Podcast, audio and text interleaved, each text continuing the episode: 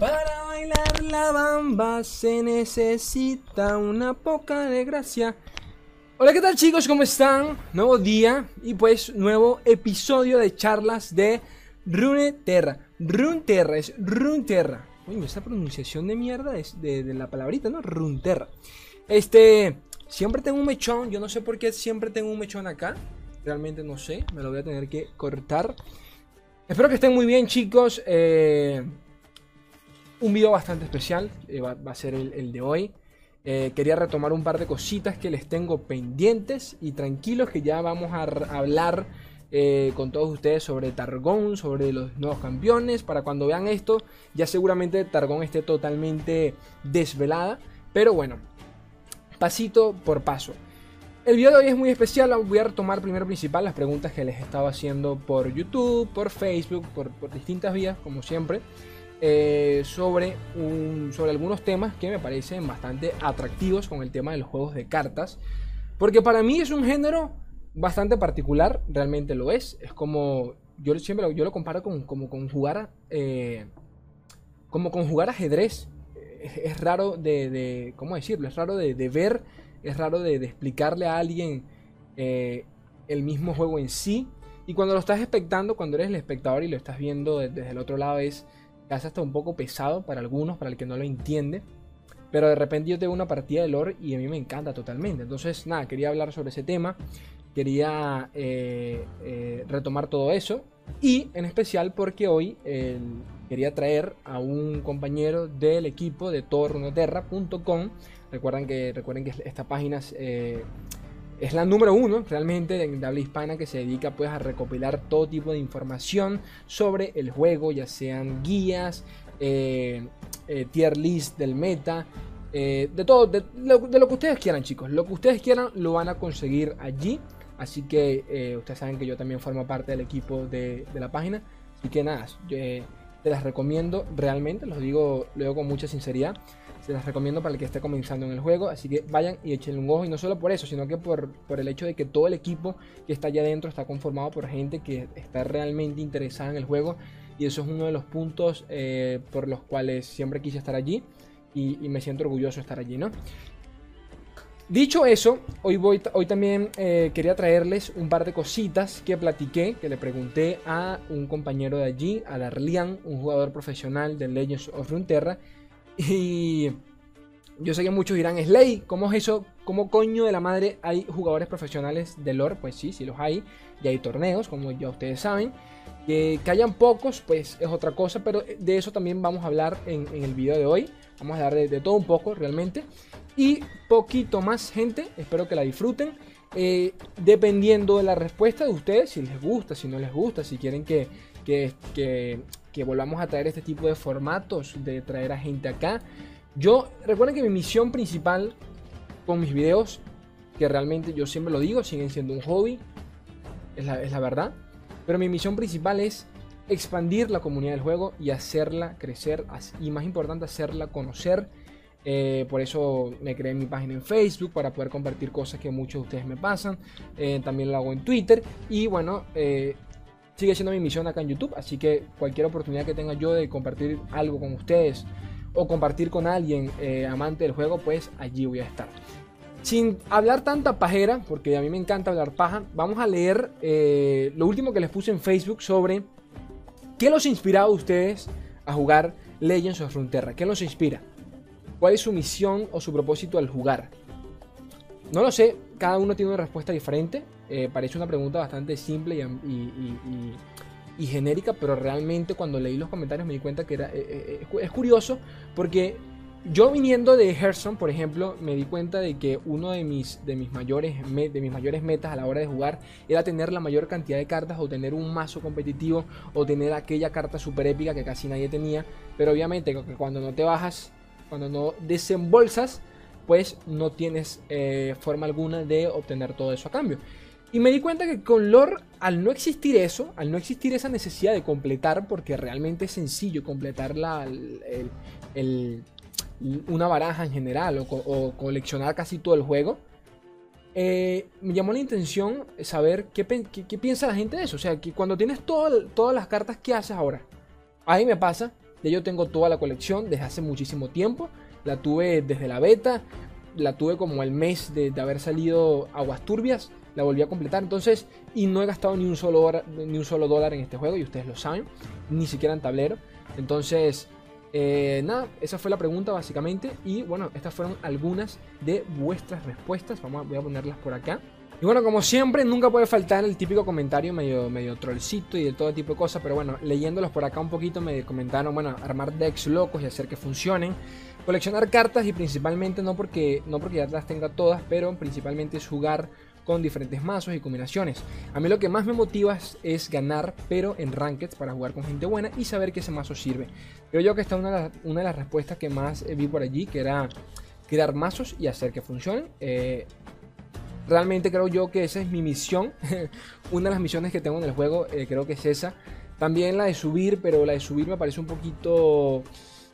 Yo con el competitivo no me llevo muy bien, eh, pero... O sea, con el, con el leader, con el leader, ¿no? Con, con, subir en ranked. El competitivo me llama la atención, pero el, el ladder, el, las ranked como tal, a veces me, me parecen un poquito aburridas. Pero eh, esa respuesta siempre la vi por allí, ¿no? A ver, ¿qué más? A mí en lo personal me motiva la personalización. Espero que añadan más eventos donde obtener cosméticos.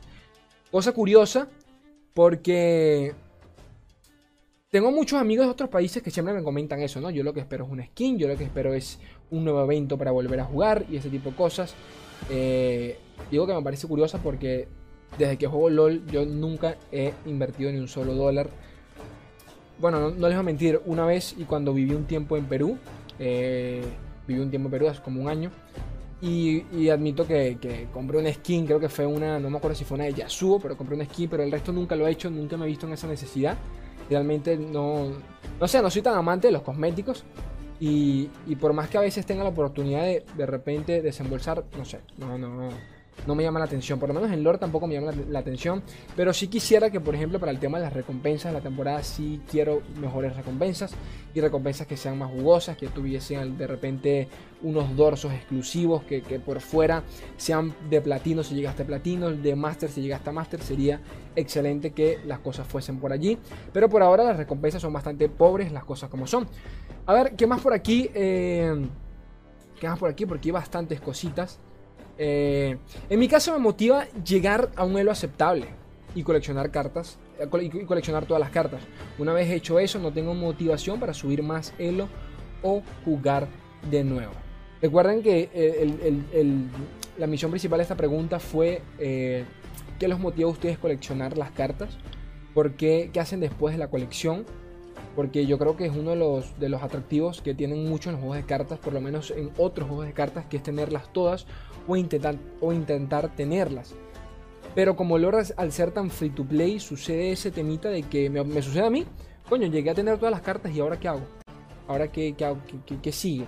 Yo porque, ok, me gusta, me gusta de repente un poquito el competitivo, me gustan los torneos y ese tipo de cosas, pero el resto, ¿qué hace? La gente que le gusta solo lo cosmético, le gusta solo la colección. Por eso de allí venía la pregunta. Creo que comparto y expreso lo que muchos también les pasa. Una vez que completas las, eh, una vez completas y coleccionas todas las cartas de cada región, se pierde el interés. Y en lo personal para mí rankear no me motiva, porque aparte soy malísimo y siento que para llegar a muy alto tienes que depender mucho de jugar lo que es meta y antimeta. Un poquito de eso, eso también es una de las cosas que me motiva a mí, el tema de yo odio jugar meta, odio jugar contra el mismo mazo. Odio los mazos mirror, los odio como el lugar. Y ustedes me dicen, Sly, pero tú subes videos y los guías, las guías mazo también yo las he visto, me las encuentro en, el líder. Hombre, sinceramente no lo creo. No estoy diciendo que los mazos que yo suba no sean. Yo sé que son mazos relativamente meta y los van, los van a encontrar también. Pero los mazos que yo subo, si nos vamos, si somos objetivos, son mazos tier A, tier B. Es decir, que son mazos que no lo vas a ver en todas las ranked y si los ves en una de 10 partidas me atrevería a decir que es mucho. Entonces por allí me voy yo. Como pudieron ver, eh, bueno, para cuando vean este video ya habrán visto ya habrán visto mi subida a diamante. Espero que sí, espero que no, no lo sé. Eh, en toda esa subida me encontré creo que con dos mazos mirror. Con dos mazos mirror. O sea, que sí se puede subir sin utilizar un mazo totalmente tier S. Allí va el, allí va el tema. Pero bueno, lo que comentó Samuel es totalmente cierto también y es válido. Este Ángel, pues comenta, mi único interés es jugar decks que se ajusten a mi estilo de juego, me pasa igual, y lo más alto que, y llegar y rankear lo más alto que pueda. Coleccionar cartas no me interesa en lo más mínimo, dice él. Eh, en LOL me pasa, en me pasa que tampoco me interesa porque es muy fácil conseguirlas, entonces tampoco estoy como que, hombre, necesito esto, me falta aquella, no, porque es relativamente fácil llegar a todas esas cartas y tenerlas todas, ¿no? A mí me gusta mucho la competitividad y las recompensas exclusivas, sentir que tu esfuerzo realmente valga la pena. La primera vez que logré el singletón me tomó demasiados intentos, pero lo conseguí y cuando lo conseguí esa, esa sensación de victoria es indescriptible. Ojito a esto. Luego me enteré de que las recompensas se podían conseguir en cualquier ocasión en la que estuviese en guantel. se, podían conseguir en cualquier ocasión en la que estuviese el guantelete. Y perdió totalmente la magia para mí. Esto, esto, esto es algo que también me pasa a mí con el guantelete. Cuando salió la primera vez el singletón. Recuerdo que lo jugué bastante. Eh, bueno, bastante no, lo jugué dos, no me acuerdo cuántos intentos fueron, dos, tres intentos. y llegué y luego me di cuenta que volvieron a sacar otro singletón y era el mismo icono. Y yo, como que coño de tu madre, Riot, no podía sacar otro iconito exactamente la, la misma mierda. O sea, entiendo lo que quieres decir, pero no, no, es un icono exclusivo ni nada por el estilo. Es solo un icono para, para, otro, para el mismo modo de juego que vas a sacar una vez al mes. Entonces, no sé, por allí tampoco no me gustó. No lo sé, es mi opinión. A ver qué más por acá. Eh, Peter, pues comenta. Eh, a mí me encanta lo accesible que es poder darme a gusto de armar y de, armar y armar mazos. Porque sé que en una semanita de farmeo intenso a lo mucho ya tienes el deck que buscas eh, más o menos. Siempre odié que en Hearthstone ese maldito hecho de saber que tendría que ahorrar 4 meses entre expansión y expansión para poder armar uno o dos mazos como mucho. Tener que pensar en qué cartas destruir o, desencantar, coño, yo se odiaba eso en Hearthstone verga, alguna vez armaba un mazo, tenía que pensar en cómo, cómo hacer para el siguiente y el tema de desencantar, verga, loco, cómo lo odiaba yo, de verdad que sí. a ver, eh, y claro, el problema del lore actualmente es como la colección es pequeña aún, mucha gente ya tiene todo eso y se estancan, ¿no? Porque eso es otro, es otro tema, y por eso traje todo esto a colección, a aquí a la, mesa, es el hecho de que como ya vamos a tener ahorita Targón, y bueno, ya tenemos Targón para cuando vean esto y todo el tema, eh, para el usuario nuevo, ya la colección es bastante grande. Y ya la colección no se la va a completar en un mes. Capaz en dos. no sé. Pero lo que quiero decir es que para un jugador casual que se lanza dos, tres partidas al día, siendo sinceros, ya le va a empezar a costar un poco el tener toda la colección. Y por eso es que me encanta el hecho de que la hayan dividido para que se mantenga un buen ritmo y que nosotros como usuarios digamos, hombre, quiero seguir jugando, quiero seguir jugando, quiero mantenerme otra vez porque si sacaban todo Targón a la primera, pues se perdía mucho hype, ¿no? Pero bueno, es interesante el tema. Eh, a ver, a ver, a ver, a ver, a ver. Eh, escalar ranked para llegar a maestro es como, ok, genial, pero ¿y si pones alguna recompensa anhelada para que la gente sienta que sirve de algo comerse un millón de veces los mazos meta? No sé en cuántos modos juegos o laboratorios guanteletes también, pero a mí me pasa eh, que como en Lore, solo una o dos partidas como mucho y ya está. Exactamente igual me pasa a mí. A mí me encanta el, el URF, el LOL, para los que vengan de LOL eh, para los que no vengan de LOL, URF es como un modo de juego, es como el singletón o como el laboratorio, es un modo random que altera las, mecánicas del juego base. Eh, pero es exactamente igual. Es una cosa troll, es una cosa random, ahí no hay nada de competitividad, totalmente aleatoriedad. Entonces yo me alejo un poquito de eso. Admito que el último laboratorio me gustó, pero hasta allí lo jugué un par de veces, grabé el videito, la pasamos bien, pero ya, no, no me voy a sentar a jugar eso más de, más de dos, tres veces, ¿no? Pero bueno, e, es lo que hay. Eh, a ver, a ver, hay muchos comentarios, gente, hay comentarios buenos acá, siempre, siempre lo digo. Había dejado de jugar con la misma frecuencia con la que lo hacía antes, en parte porque me distrae jugando otras cosas. Ya con la colección virtualmente completa no tenía eh, como mucho incentivo para jugar hasta que apareció este pase, el pase de, de Flor Espiritual. Y ahora el juego, eh, y ahora juego al mismo ritmo que lo hacía antes. Creo que ese camino debería seguir el juego para enganchar pases de evento y más. Yo no tengo ningún problema con el pase, ya me dirán ustedes qué piensan, si el pase de algunos les gustó, les decepcionó. Por lo que he leído, hubo una buena aceptación con el pase, porque el pase realmente daba buenas recompensas y yo también lo pienso así. Eh, lo vi por encima y, vi el coste que tenía en dólares y me pareció bien para todo lo que daba. Me pareció excelente. Ojalá lleguen más eventos de ese estilo porque a Papito Lor realmente le, hace falta y, seguramente lo vamos a ver quizás dos veces al año, una vez al año, no lo sé. A ver, eh, en torno a los juegos de cartas me gusta que sean accesibles y que también te permitan tener variedad, ta ta ta ta. Y en el caso de lore me gusta mucho que no sea pay to win como algunos y que te permita jugar y conseguir todo relativamente fácil. Además, además sus mecánicas me hacen interesantes también. Y el balanceo de los mazos, tienen counter también, estrategia y todo excelente por acá. A ver, ¿qué más podría comentarles por acá? Aunque sé que a muchos aquí no les gustaría, me gustaría que metieran blisters para abrir eh, yo me imagino a los llorones que no compran nada, que metan rarezas, artes alternativas y cosas de ese estilo. En un eh, y, un mercado eh, de intercambio entre usuarios. Eso sería excelente. Hombre, yo realmente comparto eso, pero eso se presta, se presta muchas cosas que realmente yo no quisiera. Por otro lado, porque bueno, no, no, quiero que este juego sea pay to win de ninguna forma, pero sí entiendo el tema de las rarezas. Sí me gustaría que quizás, no, no lo sé, no lo sé. Yo siempre digo que mientras se, pueda mientras se pueda obtener todo de manera gratuita y de manera accesible, porque gratuito y accesible son dos cosas diferentes. Gratuito puede ser cualquier cosa gratis, pero si tienes que jugar 10.000 horas para obtener una sola carta, pues de accesible no tiene nada. A eso es lo que voy, ¿no? Y entiendo el punto de Brandon y, hasta lo comparto, ¿no? Pero me parece excelente.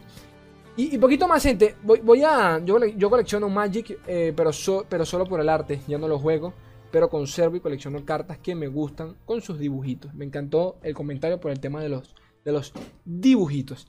Y, eso, gente. Este. A ver. A ver. A mí me encanta el lore, las cosas como son. Me encanta el lore y me encanta buscar buscar las maneras de enseñarles o traerles a ustedes puntos de, punto de vista distintos a los que ya conocen eh, por eso yo estoy bastante orgulloso. A la verga, me llegó una notificación. Eh, por eso yo estoy bastante orgulloso con el, con esta audiencia que estamos creando. Con, no me importa que seamos pocos, no me importan los números. Eh, lo que me importa es la gente que me ve y quienes se quieran quedar. Esos son los que me, los que me encantan. Y estoy orgulloso de esta audiencia porque siento que es, un, público bastante maduro y bastante interesado. Me cago en las notificaciones de mierda y, bastante, bastante interesado en aprender más del juego y entender algunas cosas. Y, por eso quise traerles esta, esta pequeña sección, ¿no? Donde voy a... Voy a eh, le, hice una le hice un par de preguntas a Darlian y voy a comentarles sobre él, sobre quién es Darlian y por qué me están llegando tantas notificaciones, carnal. Entonces, eh, nada, explicarles brevemente de qué va este temita. Darlian, pues, es un jugador eh, perteneciente al equipo de torrunaterra.com. Ya les hablé un poquito de la página. Una página que se dedica a recopilar información del juego de Legends of Runeterra. Y, es, si no me equivoco, bueno, prácticamente es, la, es la, página más grande de habla hispana del juego. Que yo la recomiendo altamente. No solo porque formo parte del equipo, sino que de manera honesta. Yo siempre les digo. Eh, cualquiera que se dedique a compartir información del juego yo lo voy a apoyar y voy a estar allí. Y eh, es de las pocas que existen y se dedica a eso y lo hace de manera excelente y de manera continua y de manera inmediata. Entonces, por eso le recomiendo. Y ahí está Darlean. Darlean eh, fue uno de los primeros miembros. Y nada, le dije, hombre, como tú te la pasas en el competitivo, eh, realmente eh, él no me conoce mucho, sinceramente, pero yo sí lo sigo desde hace mucho tiempo, desde que empezó todo el tema de, los primeros torneos en España, porque él es un jugador español. Eh, participó en la Liga Rúnica, uno de los primeros torneos que se hicieron ah, por allá en Europa. Y pues eh, le fue relativamente bien por lo que, por lo que pude ver. Eh, pero, sin importar los resultados y todo el tema, es un jugador que tiene un stream, tiene su, propia audiencia, se juega al, se dedica al LOL, al lore desde la beta, ni siquiera desde la beta abierta como yo o como nosotros, sino que desde, desde la beta cerrada. Y bueno, en base a todo esto, le dije, hombre, te pudiese, te pudiese hacer un par de preguntas para que pues mi, gente las, las, pudiese ver sobre cómo es el tema del competitivo en, en lore. ¿Cómo ves tú el competitivo? ¿Cómo, ¿Cómo tratas tú ciertos temas que ustedes siempre me preguntan? O que veo que mucha gente siempre repite en los grupos. Y bueno, entre todos esos temas salió el temita de, de las tier list, del meta, cómo siente el meta, cómo siente la recepción del juego. En términos generales, para él, ¿qué ha sido lore, qué ha sido toda esta experiencia de lore desde, desde, desde su lanzamiento, ¿no? Y bueno, básicamente eh, las preguntas son un poco casuales, se las hice por encimita, él me las escribió, él, le pedí que se me las pusiera, que me las escribiera sus respuestas Ya me dirán ustedes qué piensan, si quieren que hagamos esto de manera un poco más estructurada, de manera mucho, mucho mejor. Pero como siempre, eso depende de ustedes, sus comentarios. Yo los voy a estar leyendo, tú, tú, por aquí, por allá, eh, para saber qué les gusta, qué no les gusta. Y nada, si les gusta esta sección, pues se puede repetir con otras, con otras personalidades. Eh, ya ustedes me dirán que, a quién quiere que traiga para acá. Podemos hablar por Discord con esa persona. Y se puede hacer algo bien bonito acá en esta sección de charlas Runeterra. Y esa es la intención. Pero por ahora, lo que yo quería era, eh, nada, eh, les hice un par de preguntas a Darlian sobre el juego y que ustedes pues la viesen, viesen su punto de vista, qué piensa él sobre eh, Legends of Frontera. Y bueno, por aquí, por aquí tengo un par, por aquí tengo un par. Y nada, primero principal, lo primero que le, que le, que le pregunté fue cómo ha sido su experiencia con juegos de cartas, si ha jugado otros juegos de cartas, y en qué, en qué sientes distinto todo eso con lore. Su respuesta fue simple. Eh, Lore es mi primer juego de cartas. Probé Hearthstone cuando salió, pero no jugué mucho. También probé eh, Magic, eh, pero no era mucho mi estilo. Por lo poco que te puedo hablar comparando con otros juegos de cartas, eh, creo que Lore se puede diferenciar por el, gran estilo de juego que tiene, que mezcla las mecánicas complejas de Magic con la grasa y el Fun que te puede ofrecer Hearthstone. Y creo, y creo yo que esta es una opinión que hemos leído hasta decir basta de todo tipo de jugadores profesionales, de jugadores que se dedican al ámbito competitivo del juego, de este juego como lo puede ser el propio Darlian. Y aunque yo sinceramente nunca he probado Magic, eh, tengo entendido, bueno, tengo entendido, no, estoy consciente, sé cómo funciona Magic muy pero muy escasamente, no lo he jugado, no lo he jugado, pero sí he visto gameplays y todo el tema. Y, claro que entiendo Hearthstone, por eso que entiendo mucho el comentario que siempre se repite de que me encanta porque es como lo, divertido de, de, pero también tiene todas esas mecánicas eh, de Magic. Y es el comentario que siempre hemos leído acá con todos los profesionales que han pasado por eh, hasta ahora por Legends of Runeterra. La segunda pregunta que le, que le coloqué es eh, corta y sencilla. ¿Estructuras tu día a día? ¿Le dedicas ciertas horas a determinada tarea a la hora de jugar? ¿O sencillamente te aventuras en el líder?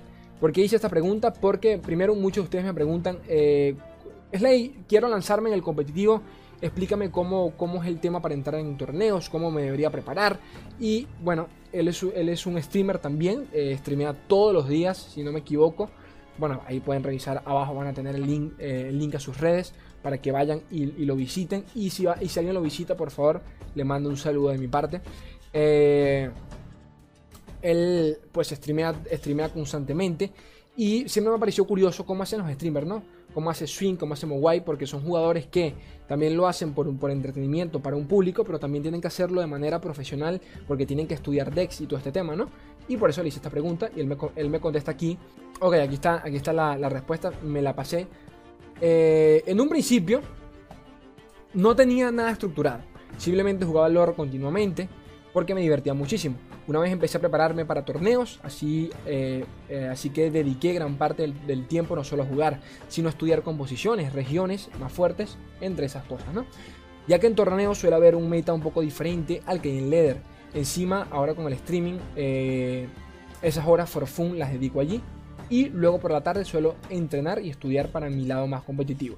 Entonces, esta también es una respuesta que he escuchado de otros profesionales, es el mismo temita, a veces me preguntan, Slay, me da miedo participar en torneos porque soy, porque soy, soy, qué sé yo, soy platino o soy, o soy plata, lo que sea.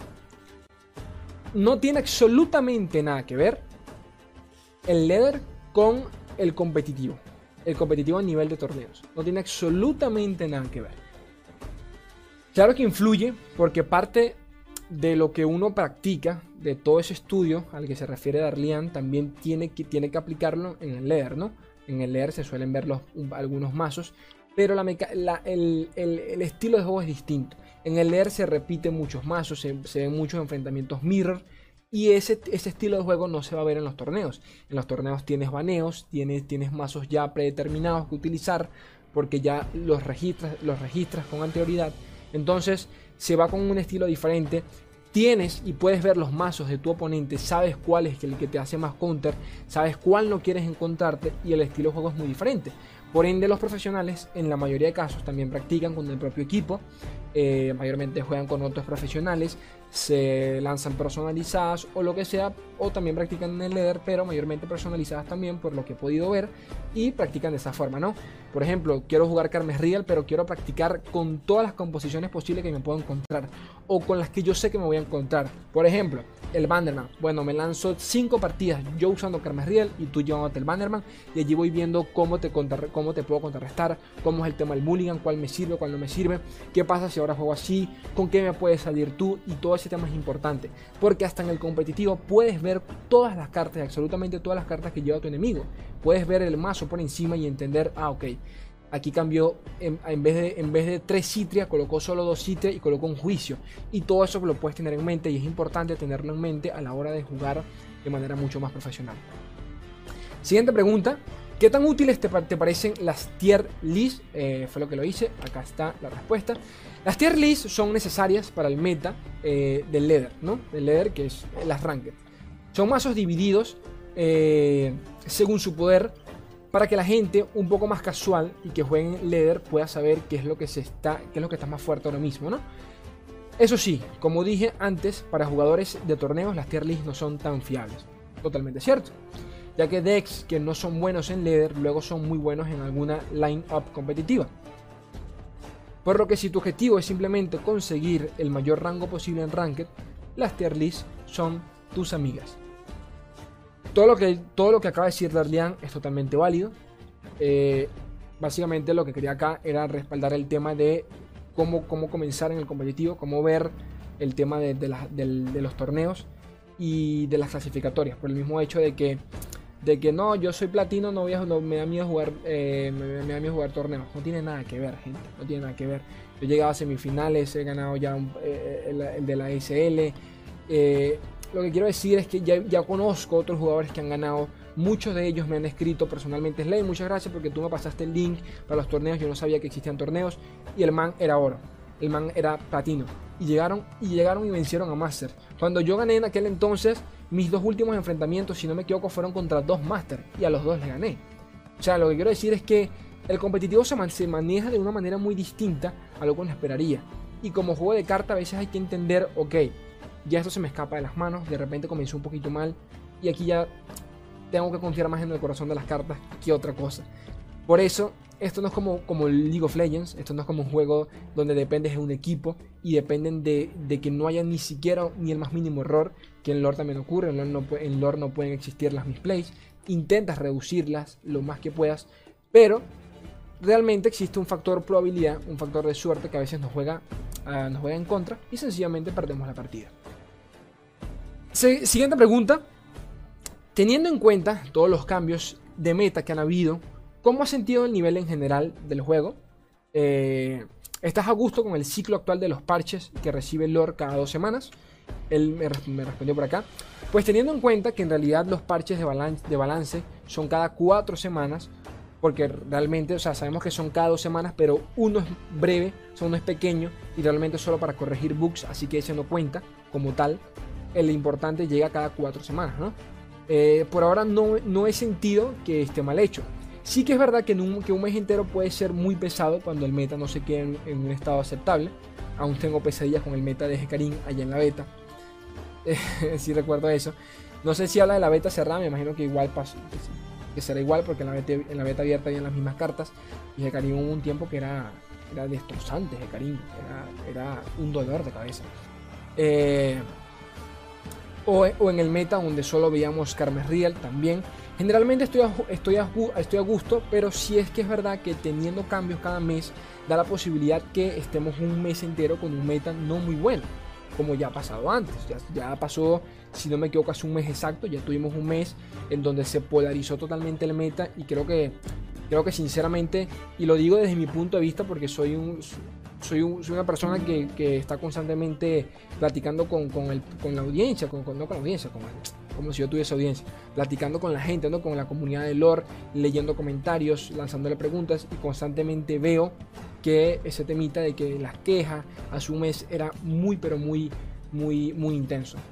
Este, ahora con la nueva expansión estos parches van a, ser, van a ser antes y los cambios van a ser más rápidos debido a que vamos a tener cartas cada dos meses. Por lo que veo un gran futuro con respecto a este tema. Esto me encanta por el mismo tema que ya habíamos comentado anteriormente sobre que comparto completamente el hecho de que Riot haya establecido este, este, este, este nuevo cronograma a la hora de, de, tener los lanzamientos de, las nuevas expansiones. Recuerden que en febrero del próximo año vamos a tener la nueva expansión, que ya, guiño guiño, ya sabemos cuál es, pero ahora van a dividir las expansiones, es decir, vamos a tener el primer set, que es el que vamos a tener ahorita el 26 de agosto, y en septiembre vamos a tener otro, no, en, octubre vamos a tener otro y en diciembre vamos a tener el último. Me parece excelente porque, bueno, la gente dice, hombre, pero son, son menos cartas, no me gusta esto. No vengas tú con, no me vengas tú con tu labia barata, porque realmente nos interesa, nos interesa mantenernos pegados al juego. Y yo personalmente comparto toda esta mierda que está haciendo Riot, me parece excelente. Y cuando lo vi, cuando, cuando vi la intención de que dividieron el cronograma, eh, me pareció, me pareció súper, súper bien. Eh, la siguiente pregunta, después de tantas horas de juego, Darlian, ¿sigues disfrutando del lore como antes o, sientes cierta monotonía? Porque es algo que nos pasa a todos acá. Personalmente eh, lo disfruto como el primer día. Tengo, tengo, mis más y mis menos con ciertos metas, pero no, no he parado de jugar desde que salió. Y eso que yo llevo jugando desde octubre, porque lo juega desde la beta cerrada, la puta madre. Casi un año ya. Eh, es un juego que disfruto mucho e intento exprimir al máximo y, al menos hasta hoy no me he aburrido nunca. Esto lo pregunto, le hice esta pregunta por el tema de que los jugadores, los jugadores profesionales por lo general lo que los suele quemar a la gran mayoría, y lo sé por, el mismo tema de que es lo que siempre veo, es el tema de que bueno, llega un punto que eh, cuando, cuando los metas se estancan un poco, tener que repetir el mismo deck Tener que volver a jugar con el mismo mazo porque es lo que se está utilizando, porque es lo que se lleva en torneos, es un poco castrante para muchos. Si lo es para ustedes, que son jugadores casuales, si lo es para mí, que entre comillas yo también me considero un jugador casual, no me quiero ni imaginar lo que debe ser para un jugador profesional. Que sí, que ellos entre comillas ven dinero por allí porque participan en torneos, porque su misión es ganar, pero hombre, también tienes que sentarte 8, 10, 11, 12 horas, porque la gran mayoría lo hace de aquí leímos la, entrevista de Ultraman y Ultraman decía que tranquilamente a veces se lanzaba hasta 12 horas eh, por día cuando se estaba preparando para, algo en específico. Y 12 horas, gente, no es nada fácil. Que, bueno, esa opinión se la dejo a cada quien, porque hay gente que dice, ah, pero es que estás jugando, que no estás haciendo una mierda. Allí no me voy a meter yo, porque eso daría para un video entero. Solo diré que no es nada, pero nada sencillo y claro que pega físicamente y psicológicamente y por eso le quise hacer esta pregunta. Este, la siguiente, bueno, desde su lanzamiento, Lore ha tenido una recepción algo turbia. Temita que ya hemos tocado, ¿no? Que vamos a ver cómo, cómo, recibimos todo esto, el hecho de Targón. Hasta ahora yo personalmente estoy encantado con Targón. Eh, esto se ve reflejado tanto en Twitch como en la escena competitiva. ¿Qué piensas al respecto, Darlian? Me respondió brevemente. Creo que ha tenido una recepción bastante aceptable. Yo siempre he dicho que los juegos de cartas empiezan a brillar cuando tienen dos o tres expansiones, eh, dos o tres expansiones a la espalda. Y aunque yo lleve casi un año jugando lore, el juego oficialmente lleva unos tres meses, totalmente cierto. Y eso no es nada, todo llegará. Sobre todo pienso que el competitivo empezará a nacer de verdad con el modo espectador. Pausa aquí, porque esto es importantísimo. El modo espectador tiene que llegar lo más pronto posible.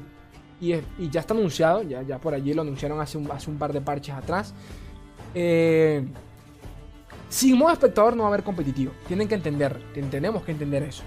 El modo espectador es lo que le va a permitir a muchísima gente empezar a retransmitir partidas, a empezar a, a, grabar, por así decirlo, los mejores momentos de ciertas partidas. Es vital de que exista un modo espectador para para tanto los creadores de contenido, para los jugadores casuales que quieran compartir una partida, que quieran volver a ver su partida, que quieran espectar a un jugador profesional, para lo que sea. El modo espectador tiene que haber para los torneos, los torneos online que ocurran. El mismo torneo de leyendas en donde yo participé, yo eh, uno de los requisitos era que yo tenía que streamear y ustedes supieron lo, lo, lo, complicado que se me hizo todo eso porque no había un modo espectador. Si hubiese, si hubiese existido un modo espectador no hubiese pasado absolutamente nada de esto y, y fuese sido más, más, más relajado por ese lado, ¿no?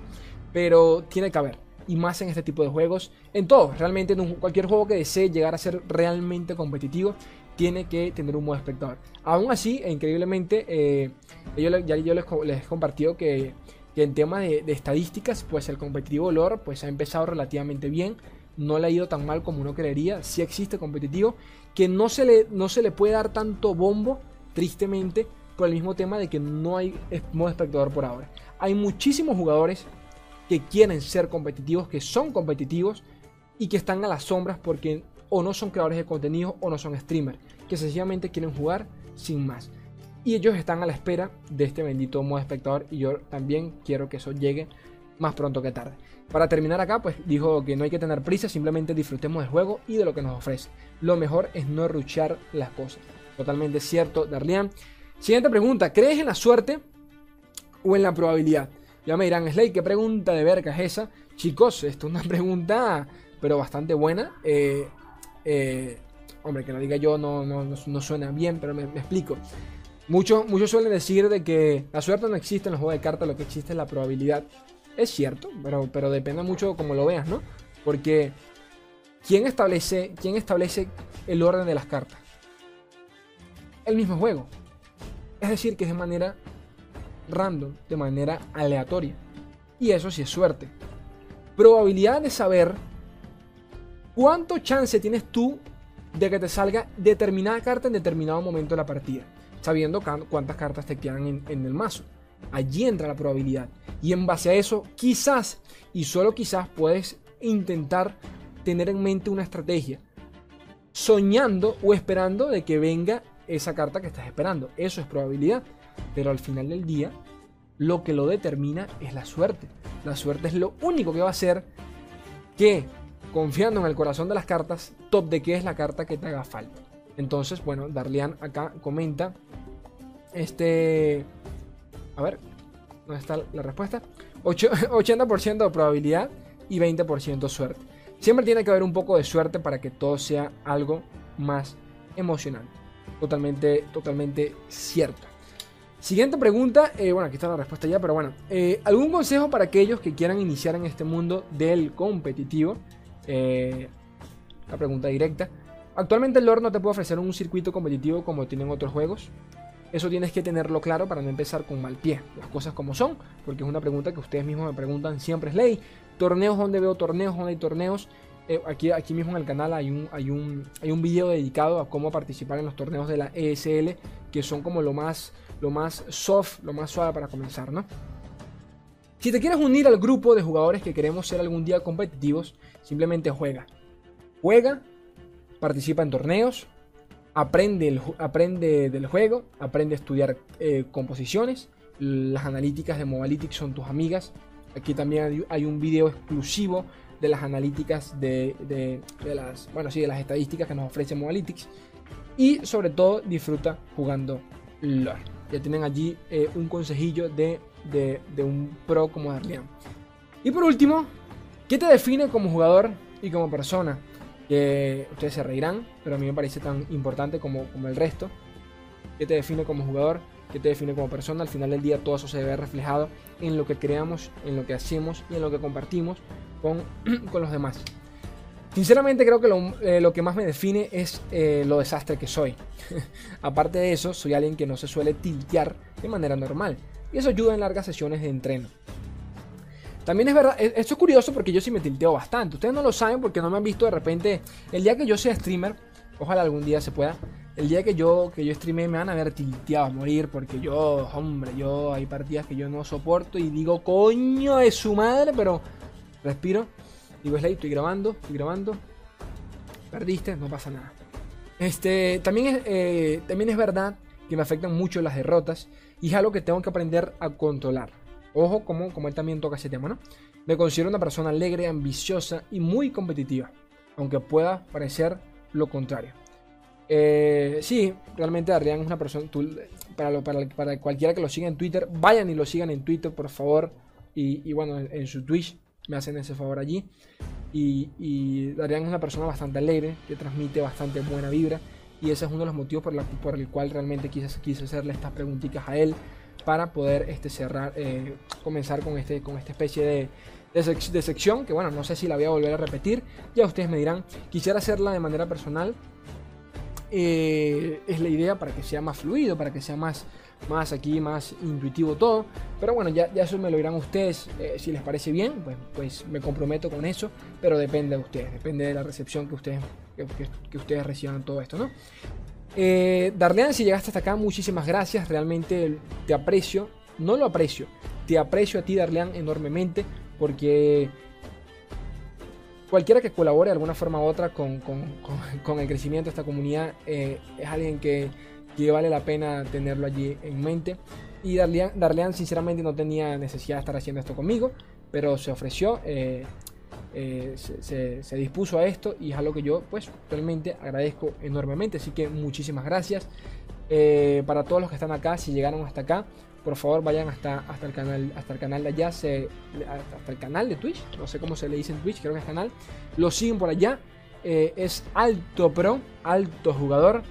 Y, nada este le dice que van van de mi parte y lo saludan que lo quiero enormemente poquito más gente ya saben que vamos a vamos a analizar las cartas de Targón cuando lleguen cuando estén todas y pero bueno por ahora hay que esperar eh, quiero saber de, de ustedes quiero leer los que opinan de todos estos temas Voy a estar echándole un ojo a la sección de comentarios. Yo los quiero un mundo y la mitad de otros. Recuerden, por favor, gente, que cualquiera que quiera apoyar al canal, eh, recuerden que nuestra misión es cambiar el, equipo que tengo actualmente, la PC que tengo actualmente. Pero bueno, abajo tienen un link de mi, de mi, de mi, de mi página en Patreon para, para que quiera colaborar con el canal. Va a salir siempre al final de cada video que yo haga. Eh, y bueno, allí pueden leer mejor la descripción para no indagar mucho en esto. Cualquiera que esté interesado en que el canal crezca puede echarle un ojo allí sin compromiso alguno. Y nada, como siempre les digo, yo los quiero. ¿Quién, quién los quiere más que yo, gente? Los quiero un mundo y la mitad de otro. Muchas gracias por estar y adiós.